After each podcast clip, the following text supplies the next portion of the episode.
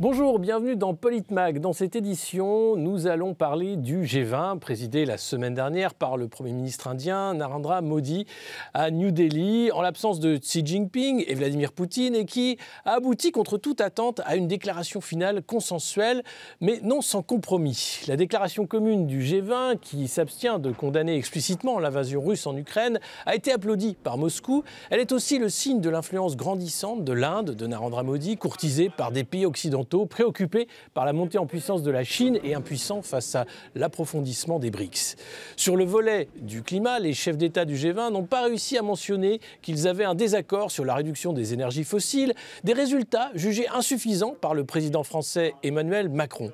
À l'occasion de ce sommet, un accord de principe a été signé entre les États-Unis, l'Inde, l'Arabie saoudite, les Émirats arabes unis, l'Union européenne, la France, l'Allemagne et l'Italie en faveur d'un ambitieux projet de transport maritime et ferroviaire traversant le Moyen-Orient pour relier l'Inde à l'Europe. Ce nouveau projet pourrait avoir été motivé par l'envie de contrer le vaste programme d'investissement et d'infrastructure chinois dit Nouvelle route de la soie.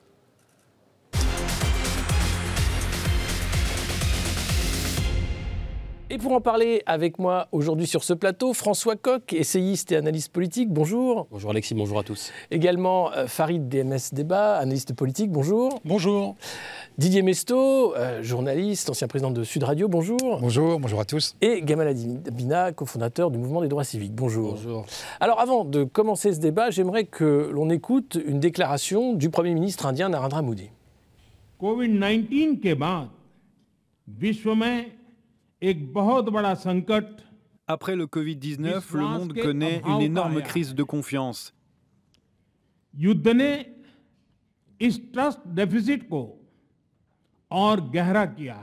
La guerre a aggravé ce déficit de confiance. Si nous parvenons à vaincre le Covid, nous pourrons également vaincre cette crise de confiance mutuelle.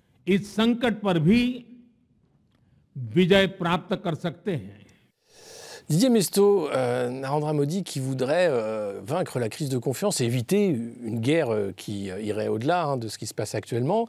Qu'est-ce que vous avez pensé de cette déclaration commune sur la guerre en Ukraine qui ne mentionne pas la Russie lors du G20 D'abord, M. Modi, le Premier ministre indien, est, assez malin dans sa déclaration. Il, il fait part du Covid, qui a évidemment été un traumatisme pour les populations euh, du monde entier. Et puis il embraye tout de suite sur euh, il faut mieux nous connaître, sur les relations euh, internationales.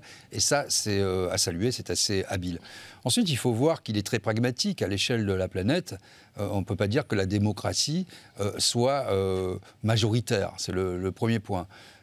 ensuite, le poids démographique avec ces nouveaux pays, on ne peut plus dire émergents, puisqu'il y a bien longtemps qu'ils ont émergé, mais qui sont sur le devant de la scène internationale prennent de plus en plus d'espace euh, médiatique, politique, géopolitique même. Euh, et euh, c'est ce qui l'a fait entendre de façon très maligne, de façon très intelligente lors de, de, ce G20, où on avait toujours, jusqu'à présent en tout cas, des postures assez morales, sur euh, les droits de l'homme, la démocratie, euh, les guerres. Là, on dit attendez, euh, c'est pas là que ça doit se régler. Il y a un certain nombre de pays qui discutent comment améliorer les choses d'un point de vue économique. C'est quand même l'objet premier d'un G20. Et, et, je pense que là, il a bien tiré son épingle du jeu pour les pays africains, mais aussi pour l'Inde, qui devient, on le voit de plus en plus, un acteur incontournable. Je lisais un rapport, c'est la banque Goldman Sachs. Bon, euh, chacun, on n'a pas toujours des lectures extraordinaires, mais en tout cas, qui, disait que dans les 40 euh, à 50 ans euh, à venir, l'Inde serait sans doute la deuxième puissance mondiale. Peut-être certains disent la première, qui pourrait supplanter la Chine. c'est dire quand même qu'aujourd'hui, cette importance économique cette importance en termes d'intelligence aussi. Euh, euh, il y a beaucoup d'ingénieurs, beaucoup de matières grises euh, en Inde. Ce côté business aussi, hérité sans doute du monde anglo-saxon, commence à se transcrire d'un point de vue politique. Mmh. Faris DMS débat, vous êtes d'accord, c'est un succès pour l'Inde d'abord, ce, G20 Oui, absolument, et, pas seulement. On, on, a bien senti que Modi a amené ce sommet là où il voulait aller. Euh, il, a mis, il a fait totalement abstraction même avec cette convention commune, sur les grandes volontés, on va dire, du monde occidental, notamment sur la guerre en, Ukraine. Mmh. Ils n'en ont pas du tout parlé.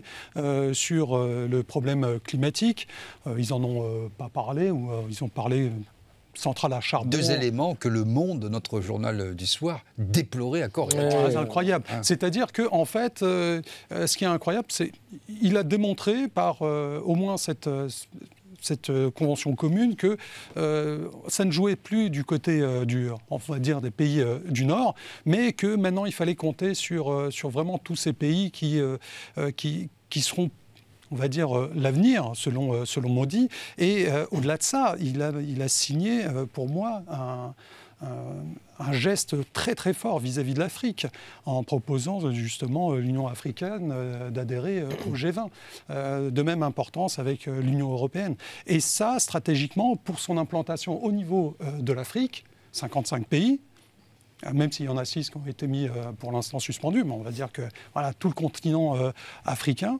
en termes de, géopolitique et en termes aussi de, puissance économique, vraiment, il, lance un signal très très fort mmh. d'implantation, notamment sur, sur ce continent. Donc le grand gagnant pour moi, c'est effectivement Modi. Il est allé là où il voulait aller.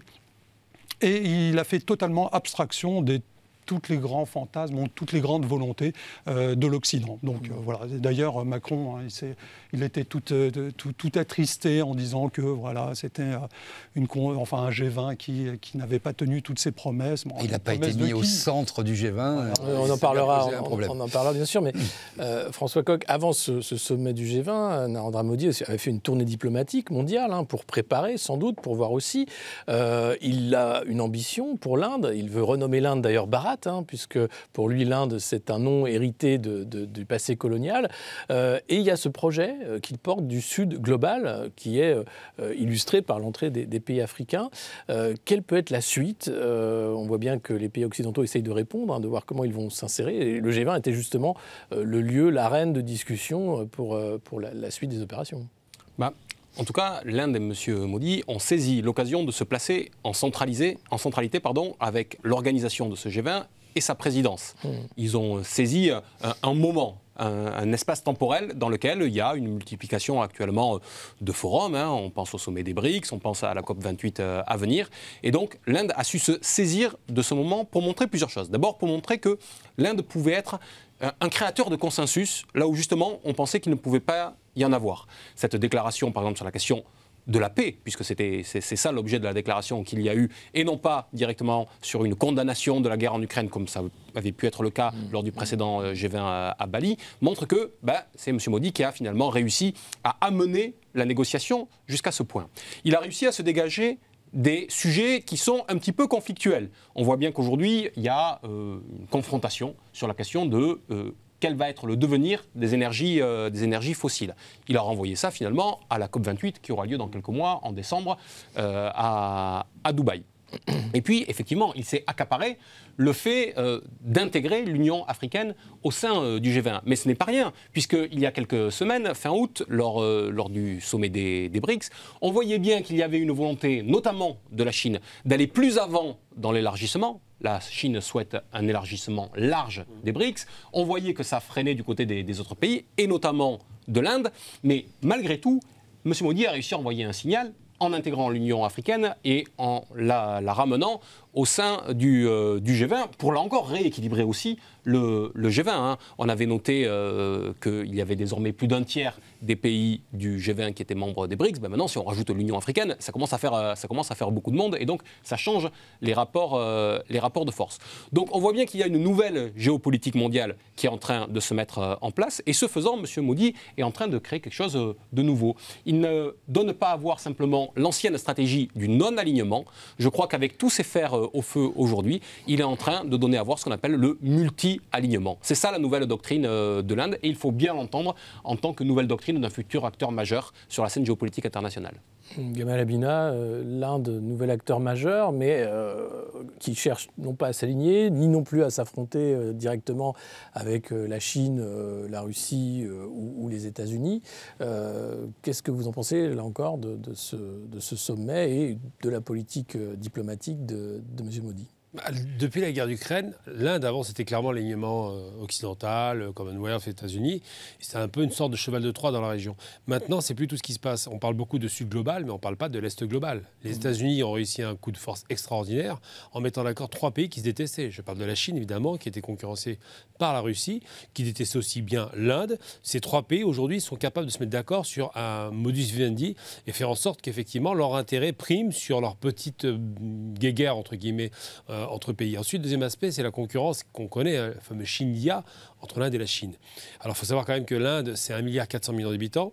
Dans à peu près 50 ans, on passe à 2 milliards contre une Chine qui, dans 50 ans, selon les projections, passera à 700 millions d'habitants. Parce que la Chine, avec la politique de l'enfant unique, a appris la transition démocratique, euh, démographique de force. Donc on a des pays qui ont des bascules. La Chine, c'est 3% de croissance contre 7% en Inde. L'Inde, c'est un pays qui est en train de se développer à plein régime, qui envoie quand même, euh, on l'a vu euh, sur la Lune, des vaisseaux, c'est quand même pas rien. Donc c'est un véritable exploit. L'Inde, c'est le pays des extrêmes, des paradoxes, très pauvre dans la population, avec une grande élite intellectuelle et scientifique. Et surtout, l'Inde, c'est le pays qui veut se placer en concurrence directe non seulement avec la Chine, mais avec les États-Unis. Donc l'ambition de M. Moody, c'est quoi? C'est de dire que nous allons nous détacher de cette espèce de sphère influence anglaise. On voit bien qu'il commence à s'en détacher. Le fait de renommer, par exemple, le pays, ça dit des choses. En même temps, c'est un ultranationaliste, donc c'est quelqu'un qui est quand même pas forcément très démocrate dans l'absolu. Et surtout, c'est un homme qui dit, puisque je ne voulais pas, c'était dit par François d'ailleurs, je ne voulais pas voir l'élargissement finalement des BRICS, il finit par élargir le, le G20.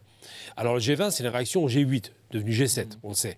Et donc la force de l'Inde, c'est d'avoir accepté d'imposer sa, ligne, qui était une ligne de départ qui aurait dû être anti-russe, c'est ce qui était demandé, pour finalement basculer sur une ligne pro-paix, alors on est vraiment sur autre chose, après l'échec, il faut le rappeler quand même sur un plan géopolitique, de l'offensive ukrainienne qui est une catastrophe. On parle maintenant de 400 000 morts côté ukrainien. Mmh.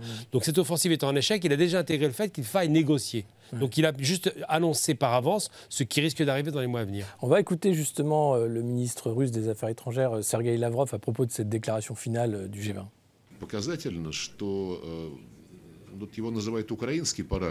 Il est révélateur que le paragraphe ukrainien ait été inclus et constitue un sujet de consensus mais il ne concerne pas l'Ukraine. En effet, la crise ukrainienne est évoquée, mais exclusivement dans le contexte de la nécessité de résoudre tous les conflits qui existent dans le monde. La résolution de ces conflits conformément à tous les buts et principes de la Charte des Nations Unies.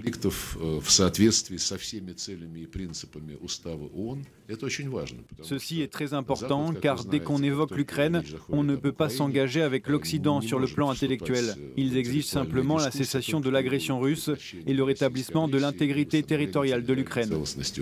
Euh, Farid Demesdeba, euh, justement, là, on voit bien que ça a fâché les chancelleries occidentales, hein, d'une certaine façon, sans le dire vraiment, euh, qu'il n'y ait pas de condamnation unanime de la Russie dans, dans ce communiqué final, mais en réalité, c'est une avancée diplomatique majeure.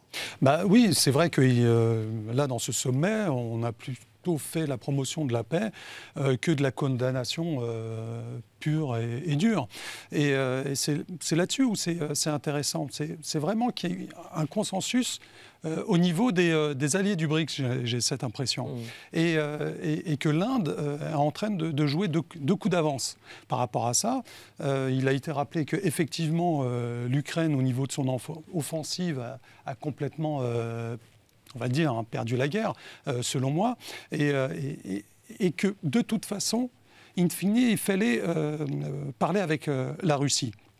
Même s'ils ont des désaccords, l'Inde, avec la Chine et la Russie, ils ont des désaccords sur des frontières. Donc quelque chose qui, il y a 2-3 ans, il y a eu des morts. Bon, bref, c'est quelque chose qui, en soi, est quelque chose d'assez lourd Malgré ça, ils arrivent à parler de paix, à faire totalement abstraction euh, de, la guerre en Ukraine, mais aussi de, de, laisser tomber la feuille de route imposée par, euh, par l'Occident. Hmm. Et ça, ça, ça, ça, ça, montre une véritable force euh, politique, géopolitique, qui, qui indique une ligne très, très simple. C'est avec nous qu'il faudra compter dans les années à, venir. Et, ça, ça, met Modi comme, comme chef d'orchestre, j'ai cette impression. En tout cas, avec cette conclusion de, ce G20, on a cette, cette, impression qu'il ne met pas tous ses œufs dans le même panier avec les BRICS. Il joue également euh, la sécurité avec le G20 et il s'accommode euh, d'accords euh, de, paix, même avec des ennemis comme la, Chine et, la Russie.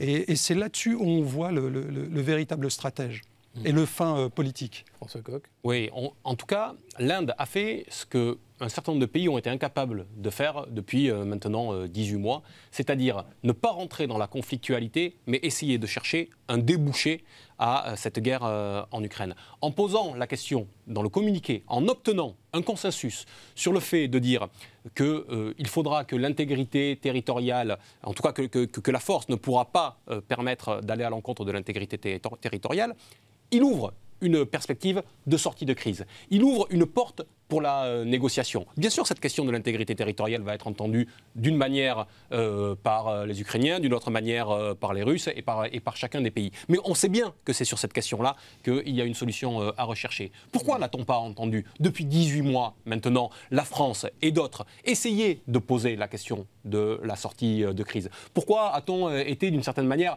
non pas des vats en guerre, mais des pousses à la guerre, plutôt que d'essayer de chercher une solution à ce conflit Là, vous disiez que l'Inde avait deux coups d'avance. Je crois effectivement que l'Inde donne euh, à voir ce que les Occidentaux ont été incapables de faire. Mmh. Didier Messo Comment ça se passait jusqu'ici? Les G7, les G20, etc. Et, les différents conflits. En fait, il y avait l'Union européenne qui emboîtait le pas des États-Unis, euh, les gendarmes du monde qui disaient voilà, voilà, voilà ce qui se passe, les droits de l'homme, nos valeurs, etc. Que fait M. Moody? Mais c'est d'une certaine manière ce que fait la Chine aussi, et c'est aussi ce que fait euh, la Russie.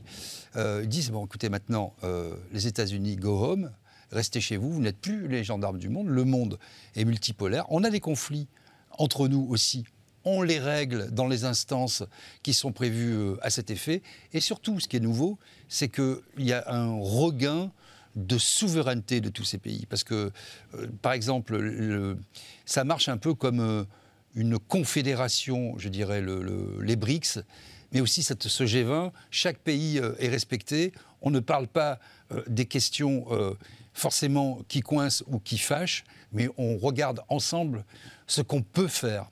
Et donc, effectivement, il y a des solutions. On le sait de toute façon que la solution passera par des discussions. L'OTAN ne peut pas perdre la guerre la Russie ne peut pas perdre la guerre. Et vous avez vu euh, ce matin euh, que euh, Kim Jong-un avec Vladimir Poutine, il y a un rapprochement.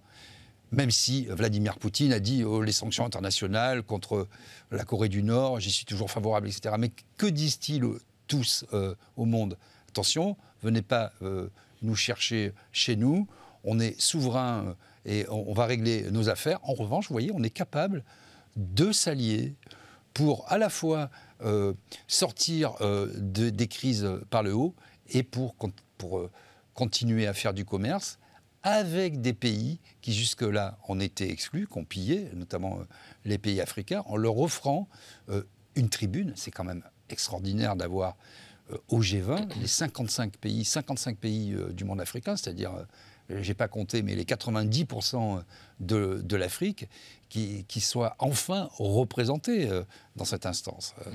Donc vous voyez, c'est, on est en train de voir un monde qui naît sous nos yeux de façon extrêmement rapide, en fait, et peut-être euh, que tous ces pays ne feront pas les erreurs de cette Europe à 27, à 29, à 32, on ne sait pas combien, qui s'est complètement diluée où toutes les identités nationales ont été perdues et qui promeut des valeurs complètement dénuées de sens, qui ne parlent plus à personne.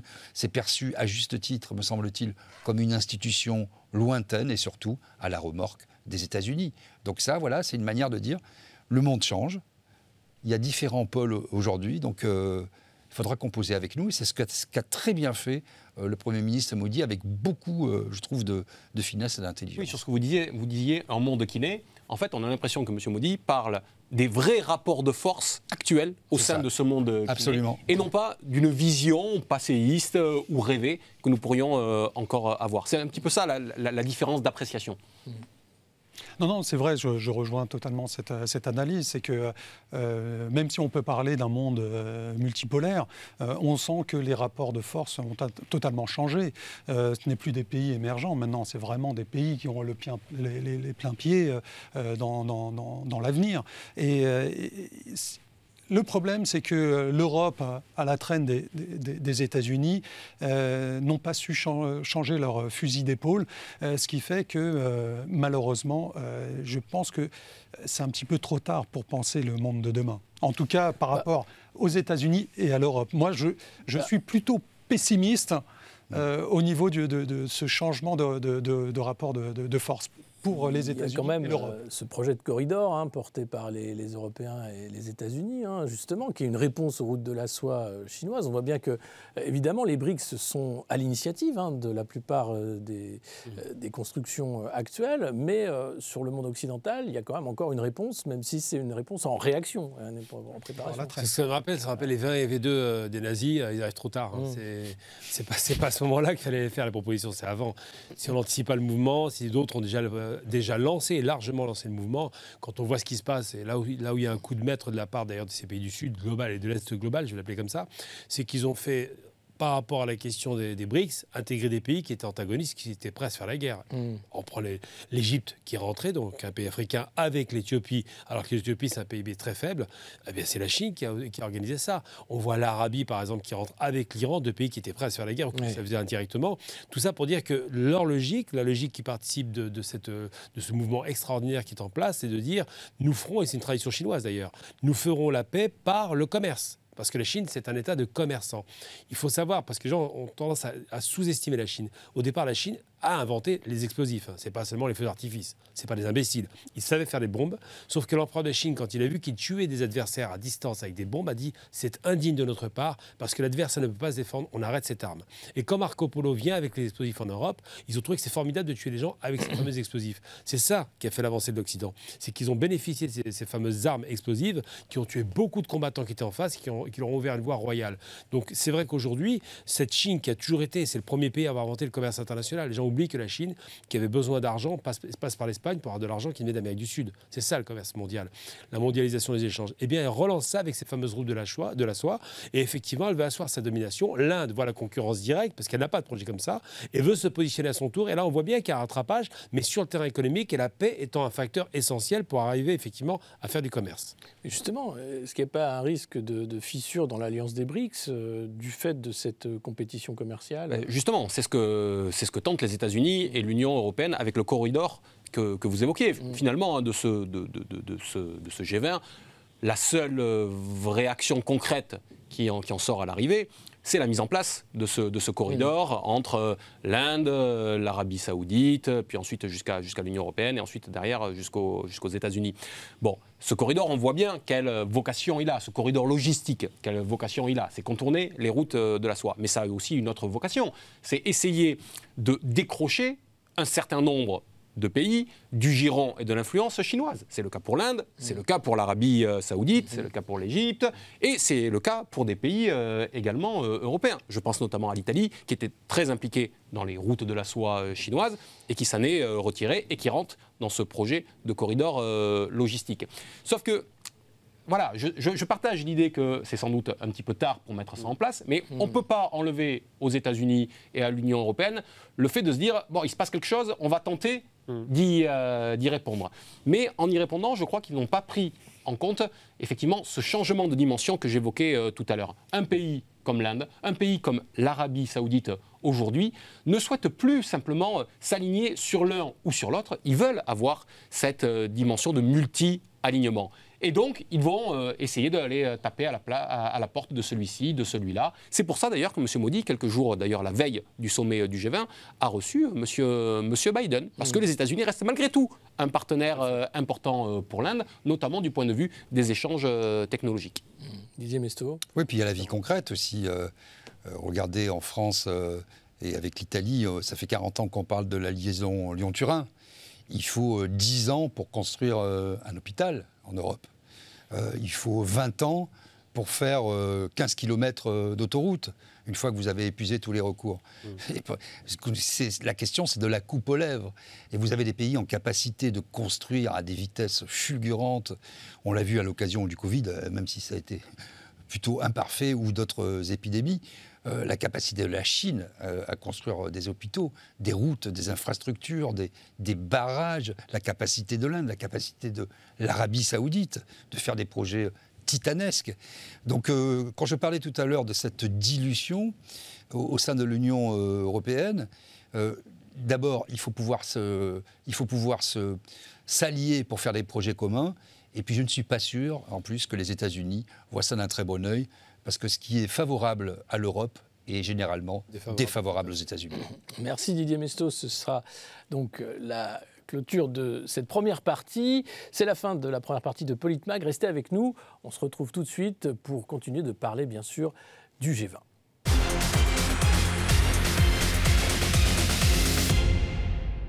Bienvenue dans cette deuxième partie de Politmag. On continue de parler du G20 et de ses conclusions. Avant de reprendre le débat en plateau, écoutons euh, ce qu'a dit Emmanuel Macron de l'absence de la Russie, de Vladimir Poutine, pardon, à ce sommet. Ce G20 confirme d'abord à nouveau l'isolement de la Russie.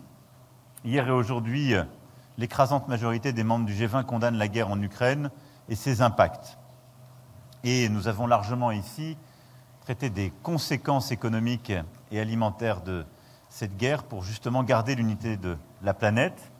L'ensemble du G20 s'engage par ailleurs sur le principe d'une paix juste et durable, j'insiste sur ces termes, en Ukraine, conforme donc à la Charte des Nations Unies c'est-à-dire au principe d'intégrité territoriale qui a été violé par euh, la Russie il y a 18 mois. Euh, Farid Demes débat, euh, est-ce qu'Emmanuel Macron est dans son monde quand il dit ça, puisque Sergei Lavrov était présent, la Russie était là, à la table des négociations. Qu'est-ce qu'il veut dire avec cette déclaration, le président français? J'ai l'impression qu'il n'a pas lu la même déclaration finale que, que les autres pays, en fait. Et, je ne sais pas de quoi il parle. J'ai l'impression qu'il est, est dans une dimension parallèle dans laquelle ses propres fantasmes euh, influe sur euh, sa perception d'une certaine réalité. Mais il n'en était pas du tout question mmh. de ça ne parlait pas du tout de l'isolement de, Vladimir Poutine ou de la Russie plus généralement. On sait pourquoi il n'était pas présent, euh, Vladimir Poutine, mais pas seulement. Il y avait le, président chinois qui n'était pas là. Bon, on ne le sait pas d'ailleurs, il n'a pas expliqué les raisons de son, de son absence. mais, mais, mais, sinon, cette déclaration, pour moi, est vraiment lunaire. Hmm. je ne comprends pas comment il, est, il a pu arriver à euh, une telle conclusion. Voilà, pour, moi, c'est un grand mystère. Je ne sais pas si on, a parlé, on parle du même G20 et euh, qu'on parle de la même euh, déclaration finale. Vraiment, je, ne, comprends, je, ne comprends plus cet homme. Je, décroche totalement. C'est pas neuf, mais François Coq, vous ne comprenez pas, pas de montrer cette déclaration du président Macron qui, a été, à mon sens, plutôt juste sur la sortie qu'il a faite à la fin de ce, de ce, G20 sur la question climatique, pour dénoncer finalement le, jeu de dupes qui se, qui se met en place sur cette, euh, sur cette question-là et, euh, réaffirmer d'ailleurs ce qu'il a dit euh, devant les, ambassadeurs fin août, à savoir une certaine ambition de sortir des énergies fossiles mmh. qui serait portée notamment par, mmh. par la France. Donc autant M. Macron a, a, pu être, je trouve, plutôt dans son rôle sur cette question climatique, autant effectivement sur cette déclaration. il va à l'encontre des faits. Et les faits, c'est la déclaration commune qui a, été, qui a été signée et qui effectivement ne dit pas du tout ce que dit euh, M. Macron, d'autant que dès la sortie de, cette, euh, de, ce G20, on bascule sur le prochain G20 qui aura lieu l'année prochaine euh, au, Brésil et pour lequel M. Lula, le président brésilien, si bien vu de, par, de par ici, a dit que finalement M. Poutine, s'il souhaitait venir, serait le, bienvenu, même s'il a ensuite dû atténuer un petit peu son propos en disant que ce serait aussi à la, à, la, justice brésilienne d'en décider et qu'il faudrait qu'il y ait un accord collectif brésilien, malgré tout, sur, euh, sur, ces, questions-là, en affirmant la, la souveraineté du, Brésil. Donc M. Macron, euh, on a l'impression qu'il passe un petit peu à côté de ce rapport de force qu'on évoquait dans la première partie de, l'émission, ce nouveau rapport de force qui fait que... Euh, la dynamique a basculé au sein des instances internationales. On a vu la poussée des BRICS notamment, on a vu une forme d'intégration de l'Afrique et de l'Union africaine d'abord dans les BRICS et désormais cette intégration qui se fait dans les instances internationales où jusqu'alors les États-Unis et l'Union euh, européenne étaient hégémoniques et où il va falloir qu'ils apprennent à composer euh, avec d'autres. Eh ils ont appris à composer collectivement lors de ce G20. Visiblement, M. Macron avait encore la tête à, Bali et avait donc un G20 de retard. Didier Mesto, un G20 de retard et un déni euh, du président français? En fait, ce déni s'explique. Ce hmm. C'est pas juste qu'il est à côté de la plaque, Macron c'est qu'il pêche par euh, atlantisme et par européisme béat. Et il veut à tout prix être dans la doxa européenne qui correspond à celle euh, développée par euh, Ursula von der Leyen sur le rôle de l'Union européenne dans le conflit ukraino-russe. Et donc il veut surtout pas sortir de ça, alors que il, est, assez, il était assez juste sur le climat, même si c'est beaucoup des paroles verbales, comme dirait mmh. quelqu'un parce que la France n'a pas fait grand-chose de ce point de vue, à part euh, parader et parler.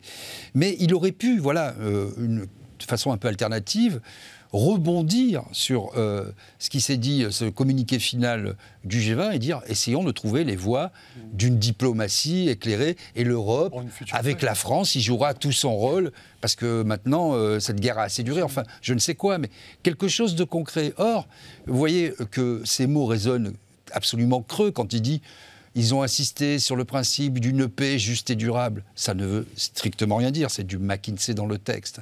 Et donc, euh, voilà, vous avez d'un côté des gens pragmatiques qui euh, peuvent décrire une réalité concrète, et de l'autre, un homme qui est, comme le disait François, dans une espèce de fantasme, de projection euh, d'un monde qui, qui n'existe plus et qui n'existe pas dans les faits. Mais est-ce que ça ne va pas au-delà Parce qu'on euh, a appris qu'à ce G20, une journaliste russe n'a pas pu euh, participer à la conférence de presse du président français. Donc on va écouter euh, Maria Zakharova, porte-parole du ministère russe des Affaires étrangères, qui parle de cette affaire qui est un scandale diplomatique. Paris a déployé une véritable chasse aux sorcières dans son propre espace d'information, détruisant en fait la présence médiatique des radiodiffuseurs russes dans son domaine public et créant des conditions insupportables pour le travail des correspondants nationaux.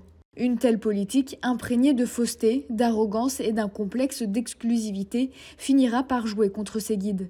Nous considérons ce qui s'est passé comme une manifestation flagrante du racisme et du nationalisme agressif, car l'incident est basé sur un acte de discrimination fondé sur la nationalité.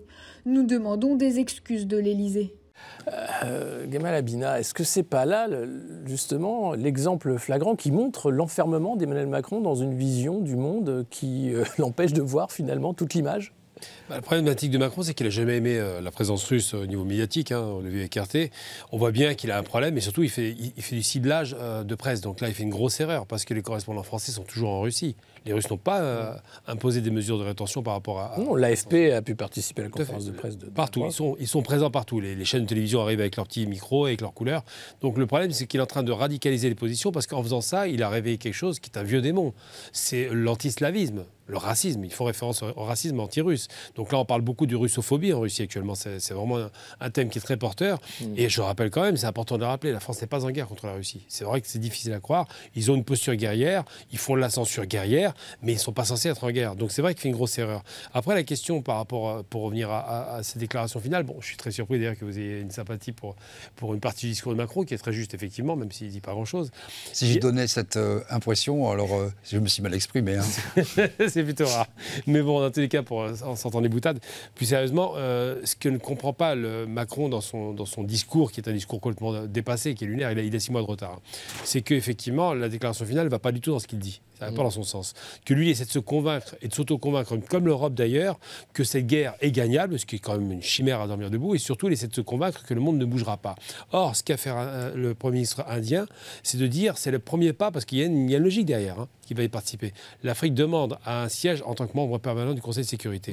Elle va l'obtenir. Ils ont obtenu globalement une Afrique globale de rentrer dans le G20. Ils vont obtenir ce siège de gré ou de force. Et ce fameux monde multipolaire dont on parle beaucoup est un monde qui fait peur à l'Occident parce que la prédominance occidentale de 400 ans de totale dominance du monde est en train de prendre son terme. Et le problème, c'est que celui qui est dominant ne supporte pas le fait de perdre son prestige. Donc cette perte de prestige, on l'observe de plus en plus, ça s'accélère.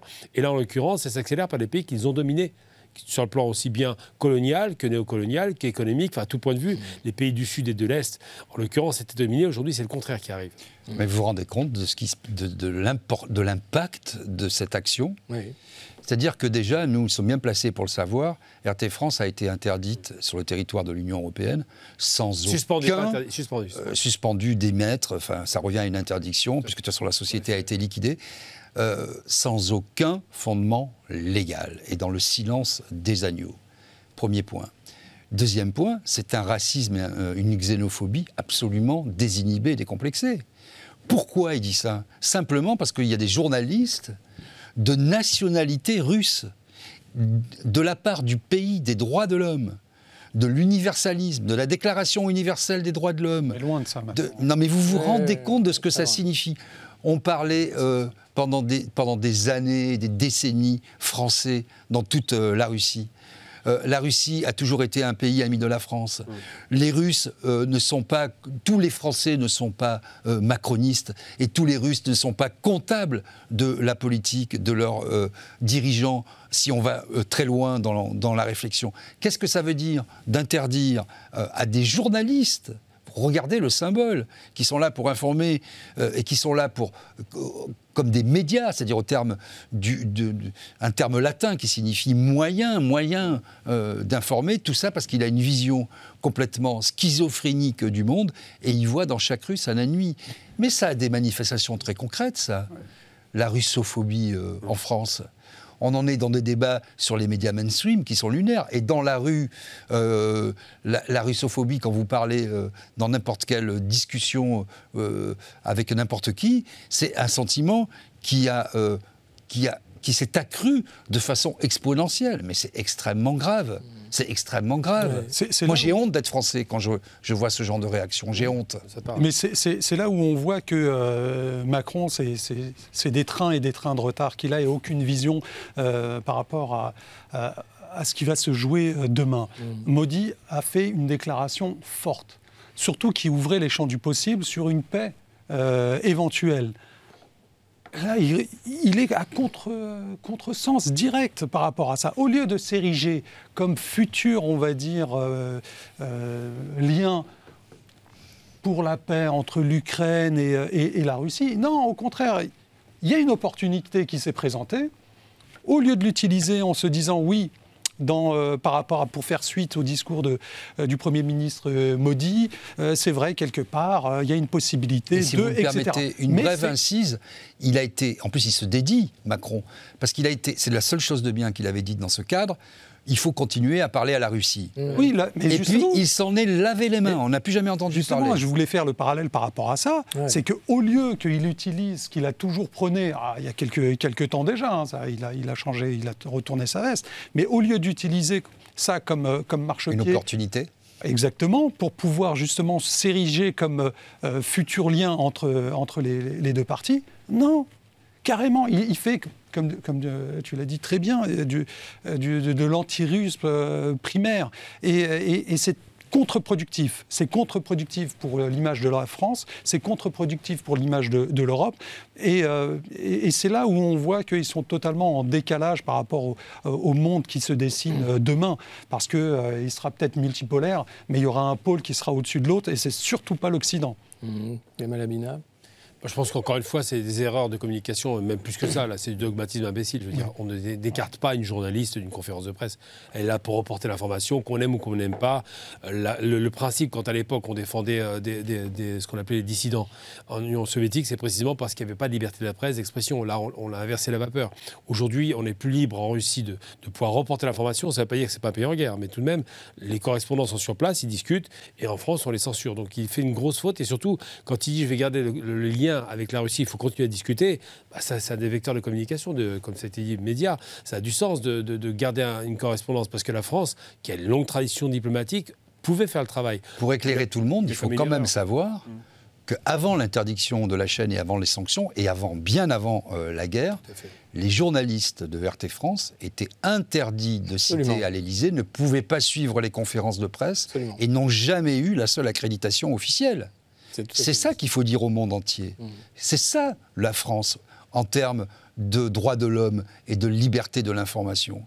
Et quand vous regardez les, euh, classements internationaux, c'est la dégringolade du point de vue de la démocratie, la France. Voilà un exemple concret de ce que nous sommes et que de ce que nous prenons nous prônons toujours à travers le monde la défense des valeurs. C'est une posture voilà, qui, c'est une posture qui ne à rien. Exactement, et c'est triste. Je le dis de façon triste et je suis très en colère de ça. J'ai une question importante, mais concrètement, comment ça s'est passé? Ils ont demandé qui était russe pour les dégager Non, non, c'est une journaliste qui devait participer à la conférence de presse et un garde du corps ou je ne sais pas, quelqu'un qui était là ah. a dit vous n'avez pas le droit de rentrer. C'est extrêmement violent ça. ultra violent, sur la base d'une carte d'identité parce qu'elle était russe. Donc on, en est là et, et, euh, c'est vrai que c'est pas c'est pas nouveau puisqu'il y a déjà eu la censure de, des journalistes de RT France euh, à l'époque du premier mandat d'Emmanuel Macron. Euh, mais enfin, on voit bien que clairement, il ferme la porte euh, à la Russie. Euh, Bruno Le Maire, le, ministre de l'économie français, lui voulait mettre à genoux l'économie russe. Bon, c'est loin d'être le cas. Il s'est mis à genoux pour écrire des livres. il fait autre chose. Qui, ont évoqué des ronflements. Si on peut faire un parallèle, c'est aussi en même temps, on voit qu'Emmanuel Macron, après aussi les échecs en Afrique hein, de la politique française, mise tout sur la région Indo-Pacifique. on va écouter d'abord sa déclaration au sortir du sommet sur la relation entre la France et l'Inde, puisqu'il avait reçu Narendra Modi euh, peu avant le, sommet. Euh, et puis ensuite, il a fait une tournée euh, de, VRP au, Bangladesh.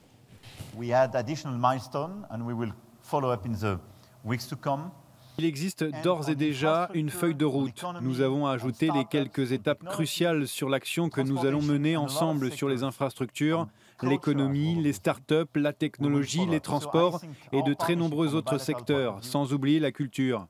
Il va y avoir un suivi de ce qui se fait. À mon avis, ce partenariat est stratégique et en train d'être enrichi dans tous les secteurs. Et c'est pour cette raison que ce partenariat n'est pas uniquement un partenariat bilatéral. Il y a une plus grande intimité, si je peux m'exprimer ainsi, pour la région et pour le monde. Nous devons préserver les équilibres dans l'environnement mondial actuel. Nous devons résister à la fragmentation du monde et nous devons travailler ensemble pour trouver des solutions, pour proposer des solutions au monde sur ce qui fait sens.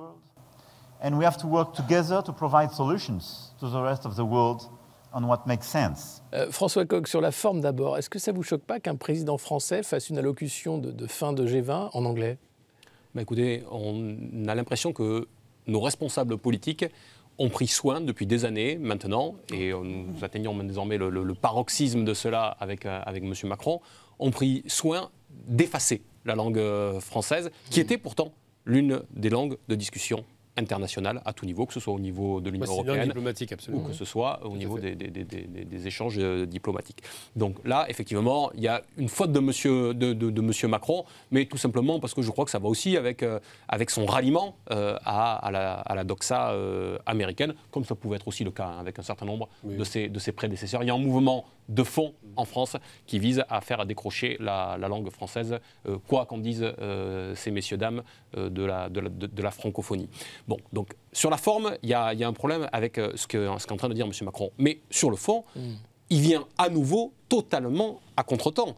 Si aujourd'hui la zone euh, de l'Asie-Pacifique est devenue euh, la zone dont on sent bien qu'elle va devenir la zone centrale des échanges, et des enjeux géostratégiques, certains s'y sont redéployés euh, depuis longtemps. Pendant que M. Macron faisait sa visite au Bangladesh pour aller décrocher un contrat pour 10 Airbus, pendant ce temps, M. Biden avait anticipé le G20, était donc présent euh, en Inde pour confirmer les échanges technologiques et économiques qui sont mis en place depuis maintenant des mois et qui avaient été entérinés quelques semaines auparavant quand M. Modi était venu en, visite euh, officielle à, Washington. Mhm. Mais M. Biden a ensuite euh, plongé vers le Vietnam. Pourquoi est-ce qu'il est en train de faire la tournée de tous ces pays? Parce que les grandes entreprises multinationales qui, ces deux dernières décennies, avaient massivement investi en Chine, non pas se retirent de Chine, mais ont cessé d'investir en Chine. et quand elles ont des investissements à faire, elles en maintiennent, elles maintiennent les investissements actuels en Chine parce qu'il y a un marché intérieur qui est quand même, d'un point de vue économique, très important. Mais les nouveaux investissements sont dirigés dans les pays qui sont autour, en Inde, au, Vietnam, euh, etc. Donc on voit bien qu'on a là encore un train de, de, retard et on ne voit pas bien comment la France peut se réimposer sur euh, cette nouvelle carte euh, géo, géopolitique. Plutôt que d'essayer de créer quelque chose qui serait une identité à l'international, nous sommes toujours en train de courir après des lièvres qui sont partis longtemps avant nous. Ça illustre aussi euh, l'explosion, l'implosion, je dirais, du corps diplomatique français, du corps intermédiaire et de la haute fonction publique française. Parce qu'on ne peut pas dire que M. Biden soit dans une santé physique et mentale au top. Le, tout le monde euh, l'a constaté, c'est pas de lui faire injure que de le remarquer. Mais derrière lui, appelons ça l'État profond, appelons ça les intérêts vitaux de, des États-Unis d'Amérique, il y a tout un ensemble de personnes qui euh, ne se trompent pas du point de vue euh, de l'occupation de l'espace ici et maintenant quand c'est nécessaire, etc. Là, le problème d'un roitelet isolé euh, en son petit royaume, où plus personne n'ose lui dire quoi que ce soit, c'est qu'il a fait le vide autour de lui. Il est entouré de personnes médiocres il n'y a plus de cabinet. Le Quai d'Orsay euh, n'a plus surtout les corps intermédiaires, puisque il n'y a, plus, a plus rien. Il a attaqué euh, la préfectorale, le corps des la préfectorale, des diplomates, bien sûr, bien sûr.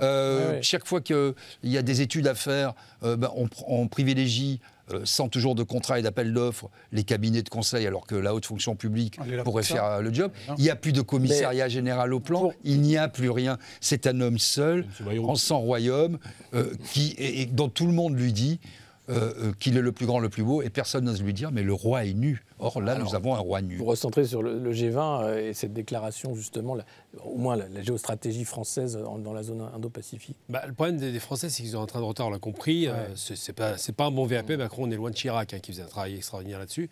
Puis il y a un autre aspect qu'on a peut-être. Je ne sais pas si vous avez vu cette, vidéo qui était assez, étonnante. Alors moi, j'ai aucune sympathie pour le personnage, mais tout de même, euh, le repositionnement de l'Arabie, où il se positionne comme le centre du Moyen-Orient, et il dit nous allons faire la paix partout, nous allons créer de la richesse partout, nous allons concurrencer d'ici 10, 15, 20 ans l'Europe. Voilà les cibles de l'Arabie. Aujourd'hui, ils disent nous allons finir avec cette domination européenne occidentale nous serons un hub économique.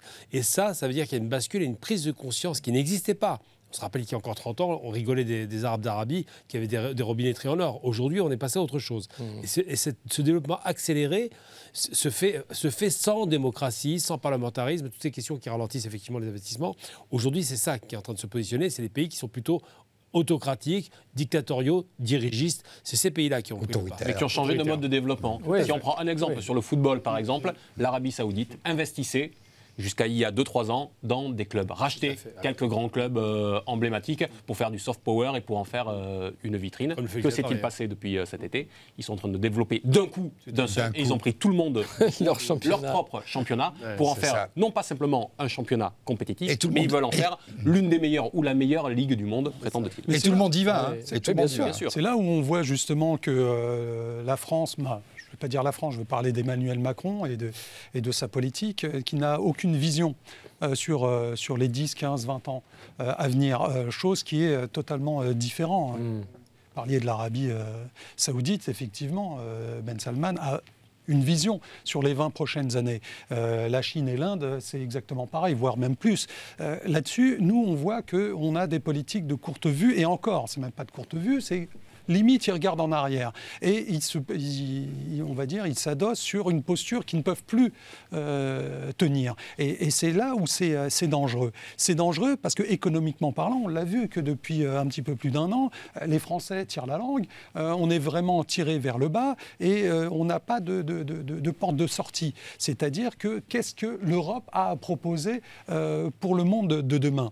Mais, Messieurs, je vois pas, moi, j'ai pas la un Plan climatique, un grand plan climatique. Mais ça, ça représente rien en termes de, de, de, de la planète. Et, c'est vrai que quand il se bat sur les, les, le, le, climat au niveau de son, du G20 et de sa déclaration, euh, mais euh, la, la, France ne pèse, que, pèse rien du tout par rapport. Surtout ce qu'elle oui, faire, devenu... elle n'a rien fait. Mais surtout vis-à-vis de la Commission européenne, etc. Depuis la COP, 21, euh, mm. qui était à Paris, Non, parce que là aussi, il faut dire à tout le monde. Elle s'est quand même mis, euh, il faut dire les choses, euh, elle s'est mis des entraves, elle a réouvert des, des, usines euh, à charbon. Et ce qui était le fleuron de la France, notamment sur. nucléaire. Voilà, sur l'électricité. C'était le nucléaire. Et Bien sûr. est devenu maintenant? Mais voyez aussi sur, sur, à cause de l'Europe. Sur l'agriculture, sur l'industrie. La France fait toujours des grands discours magnifiques à l'échelle de la planète, mm. la COP, etc.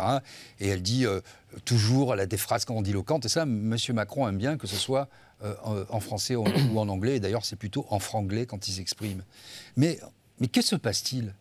Chaque fois qu'il y a une décision concrète à prendre, vous avez un lobby français pour les engrais, pour les, euh, tous les produits nocifs dans l'alimentation, dans l'agriculture qui euh, interviennent pour l'alcool aussi, etc. Chaque fois qu'on peut faire une campagne de prévention, sortir un petit peu de ce modèle, eh ben, c'est le statu quo, on recule et les industriels continuent à polluer la planète euh, à la vitesse grand V. C'est ça la vérité. Donc on pèse 1%, 0,90% de la pollution mondiale, mais si dans ces 0,90%, au moins on respectait nos engagements vis-à-vis de... Et même, il a été retoqué par le commissaire européen qui lui a dit, d'un point de vue climatique, M. Macron, on ne peut pas se permettre de faire une pause. Oui, mais je crois, je crois que c'est aussi pour ça que euh, Narendra Modi n'a euh, pas souhaité euh, traiter de la question climatique au G20, parce que c'est justement une, rupture et rentrer dans un agenda, celui de l'Union européenne, qui n'est pas celui du, qui pas celui, du monde. et, c'est peut-être ça finalement qui ressort du, G20 et qui est le plus inquiétant pour nous autres, Français, et pour les, pour les Européens. C'est que on voit bien que le monde redéploie ses ailes d'une manière, d'une manière différente M. Modi en a donné euh, l'exemple. On voit que euh, la Chine est en train de donner une, vision. On voit ce qui se passe avec euh, l'Arabie saoudite et l'Iran. On voit que les États-Unis, malgré tout, ne sont pas du tout encore hors du jeu, qu'eux eux, proposent et, cherchent à, mettre en place des solutions qui vont leur permettre de continuer à asseoir autant que faire se peut et aussi longtemps que possible une forme de domination.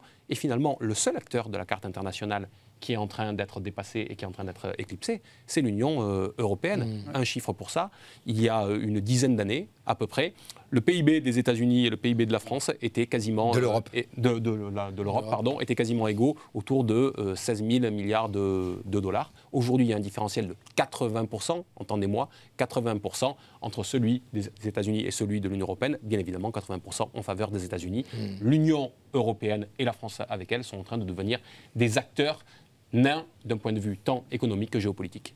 Merci François Coq, ce sera le mot de la fin de cette édition de Politmag. C'est la fin de Politmag. Merci de votre participation, messieurs. Merci à vous pour votre fidélité. On se retrouve très bientôt dans Politmag.